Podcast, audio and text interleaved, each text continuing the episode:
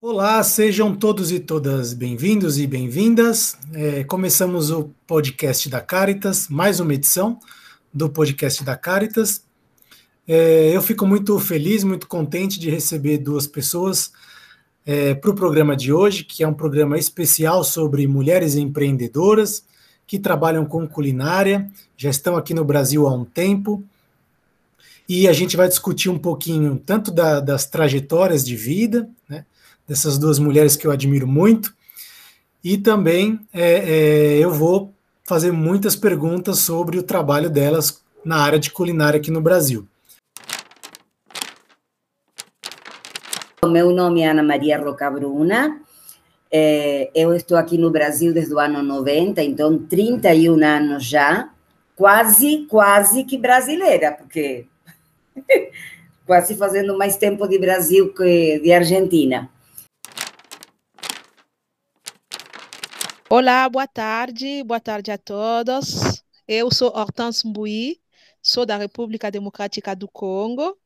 É, estou no Brasil há cinco anos, né? Sou mãe, sou esposa, é, sou formada em Direito Econômico e Social, né? No meu país eu trabalhava como advogada, né? Além de atuar também em algumas organizações internacionais. É, então, é isso, por enquanto. É, quais foram as principais dificuldades quando você chegou no Brasil? E se você pudesse falar um pouquinho como que você decidiu vir para o Brasil? Por que o Brasil? Então, como eu falei, chegamos aqui no ano 90, minha formação é como professora, sou professora em História, nenhum vínculo com a culinária, inicialmente, senão aquela coisa da, da comida do dia a dia, das coisas típicas na Argentina, e a culinária surgiu um tempo depois. Só para você ter uma ideia como que era minha, meu vínculo com a comida, que quando eu casei, a minha primeira comida foi feita numa numa, a gente chama de estufa, mas seria numa boca, não é? Na cozinha numa, de uma boca, que eu fiz sopa. Na época, meu marido estaria muito apaixonado porque amou essa sopa. E durante três dias eu fiz a mesma comida. Então, a Siri me, falava, que gostoso que está. E eu, no dia seguinte, fazia de novo.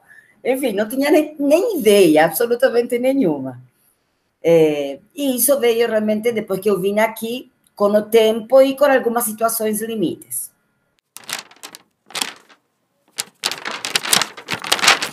Como eu sempre fui um dos grandes líderes da juventude, né? Naquela época, que agora sou velha. então, foi é, desde na faculdade, é, eu era é, militante num partido que chama Inhão pela Democracia e o Progresso Social, e aí eu teve a responsabilidade da mobilização. Mobilizava as juventudes na nas universidades, nas, né? Foi isso mesmo. Aí é, a minha perseguição ficou tão forte, né? A minha casa estava revirada, fiquei presa depois dessa manifestação, tudo. Minha mãe, quando ficou sabendo que eu viria para aqui, quase morreu. Falava, onde você vai levar minhas netas? Não tínhamos assim, absolutamente nenhuma ideia. E o Brasil iria ser um país de trânsito. A ideia não era ficar aqui no Brasil.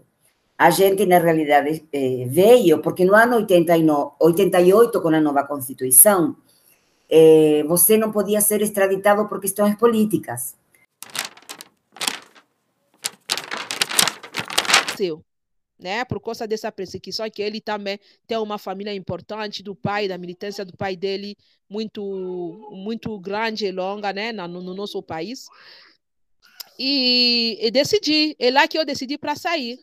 E como não tinha mais como, mais é, posicionamento para poder ir buscar o visto, essas coisas, aí como eu tinha o visto do Brasil, decidi para vir para o Brasil, porque o visto ainda tinha prazo, né? Aí eu decidi para vir para o Brasil. Ana, é, para você, é, falando da sua experiência de vida aqui no Brasil, os primeiros dias, primeiros meses, quais foram as principais dificuldades para você aqui no Brasil?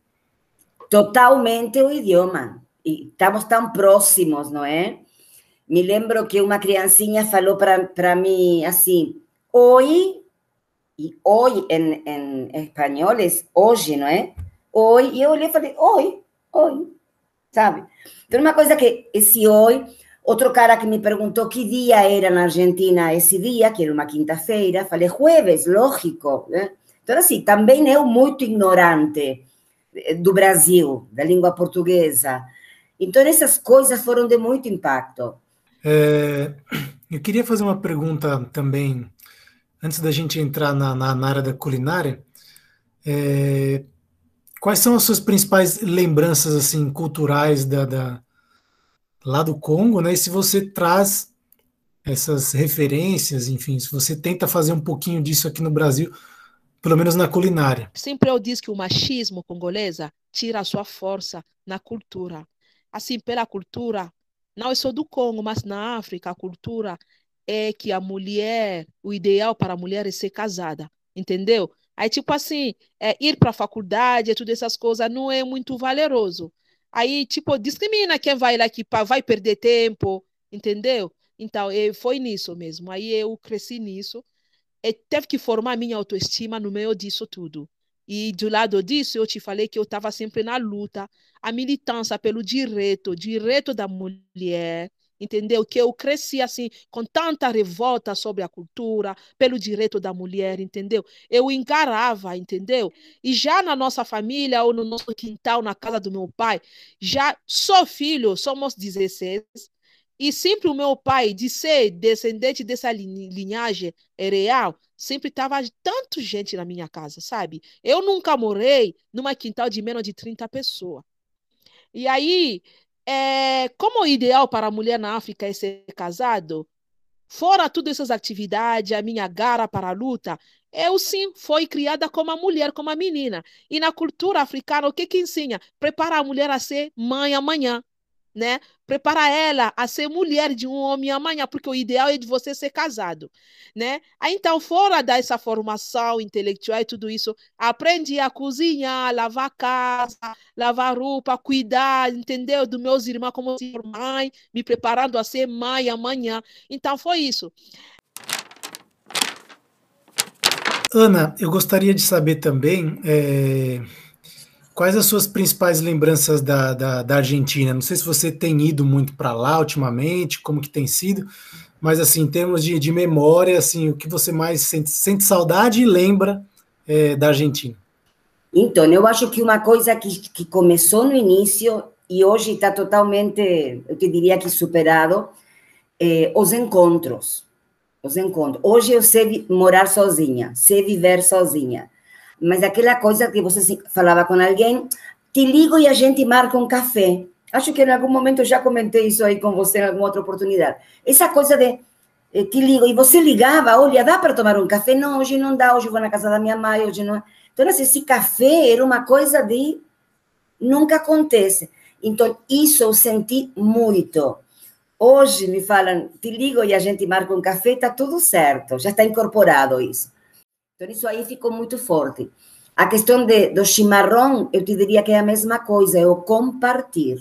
Porque a gente bebe o chimarrão usando a mesma bombija, não sei como chama aqui no Brasil, a bomba, não é a bomba? Acho que é bomba.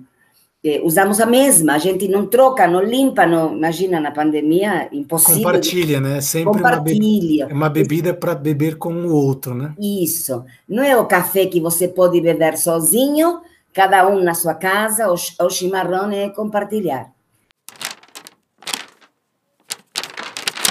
Para a culinária, é, Ana, conta um pouquinho como que você se envolveu com a culinária aqui no Brasil, e aí você começou a trabalhar sério para vender mesmo, enfim, hum. como isso, que isso então, começa? Essa questão de eu cozinhava assim, o trivial.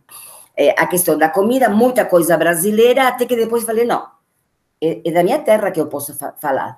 Até o ponto que eu faço alfajor de maisena, que é argentino, e eu brinco, o doce de leite também, não é um leite moça cozido, sabe?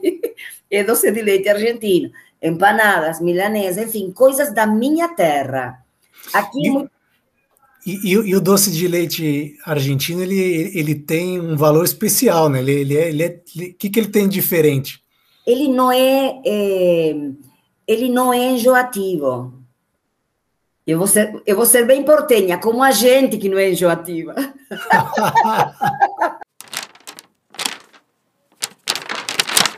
é, com todo esse desafio da integração social, entendeu? Né? É, toda essa burocracia que me impede, que dá dificuldade para eu reintegrar minha profissão de advogada. Aí eu pensei o que, é que eu posso fazer. Aí o que eu trouxe da cultura é aquela, sabe, né? Compartilhar a comida, porque na África, comida não é só para alimentar o corpo, tá bom? Comida significa muitas coisas. Alimentar uma pessoa e dar saúde a essa pessoa. Dentro da comida tem uma comunicação espiritual, entendeu? Dentro da comida se comunica muitas coisas.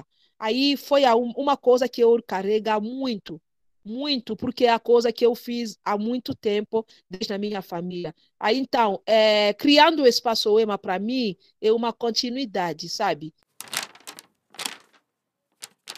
E quem, quem tiver interessado faz como? Como que encontra o seu trabalho?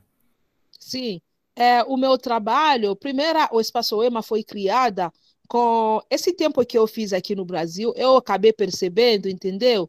Que a comida africana é quase desconhecido, né? Eu ouvi falar dos pratos de outros países e tudo isso, enfim. Eu queria entender também, falar de um prato africano, de um prato congolesa, né? De uma comida da cultura africana, assim, propriamente, sem modificação. E também, como eu falo da África, vivenciar a cultura africana na área da gastronomia. No Espaço EMA, a gente não trabalha só a comida congolesa, porque eu sou do Congo, não.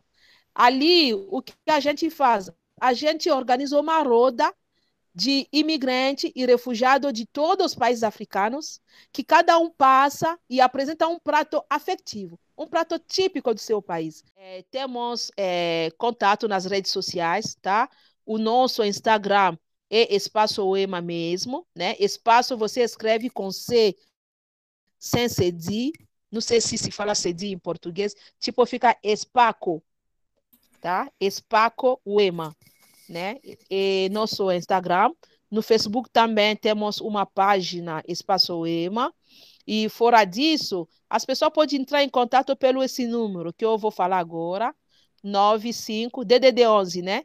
95 94 31 7 7 7. Esse é pelo contato WhatsApp, se você quer perguntar, falar, né, para ter retorno.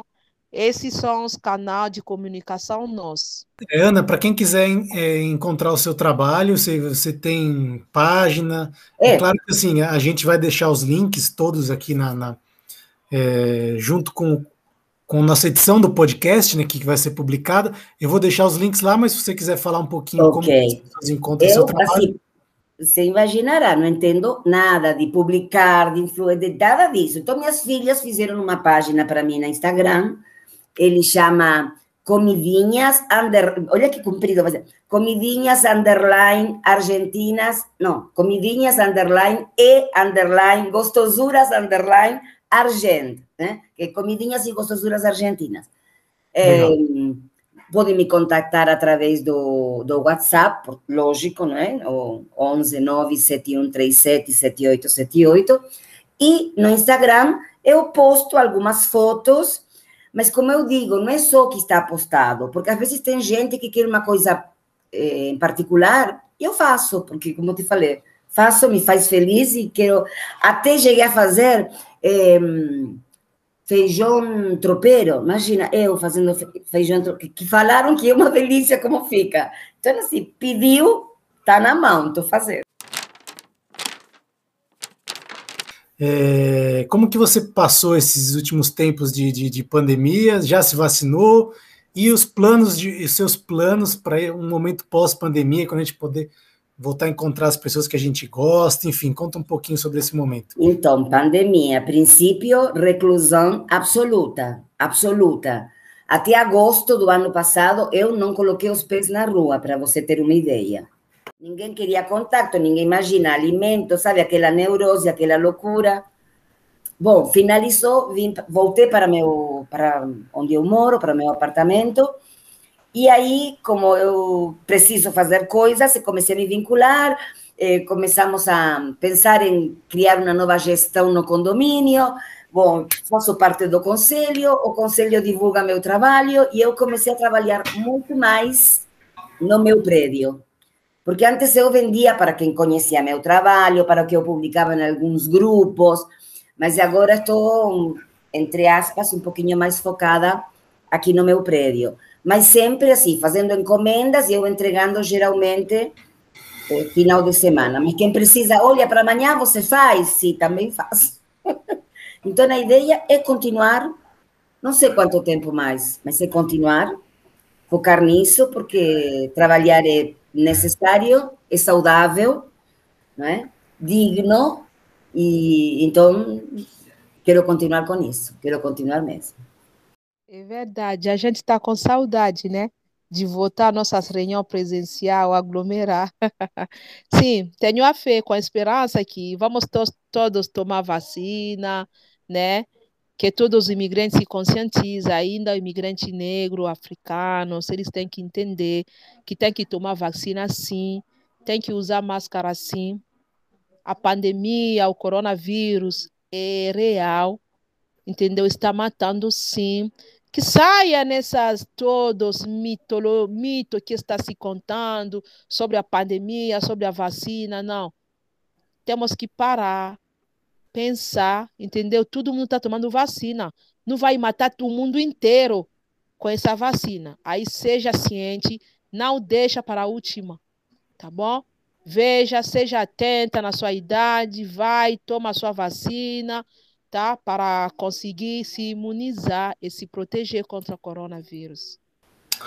Muito bom. É, bom, então é, chegamos aí no final da, desta edição do podcast da Caritas. Eu fiquei muito feliz de conversar com a Hortência Imbuí e também com a Ana Maria Rocabruna é, colegas de longa data que eu conheço da Caritas há muito tempo e a gente fica muito feliz em recebê-las. É, vou deixar os contatos do, do, dos negócios de, das nossas duas colegas, né? E vocês acessem, comprem, é, é, compartilhem com os amigos, porque Isso. são ótimos produtos aí.